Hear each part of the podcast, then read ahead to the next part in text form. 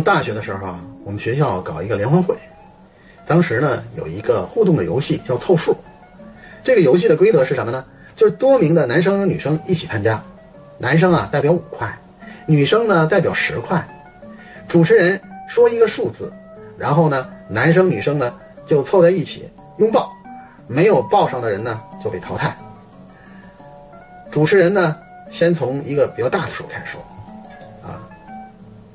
一百六十五，拥抱啊，八十五，拥抱，就这么着，经过。几轮淘汰之后呢，就剩下来三男两女。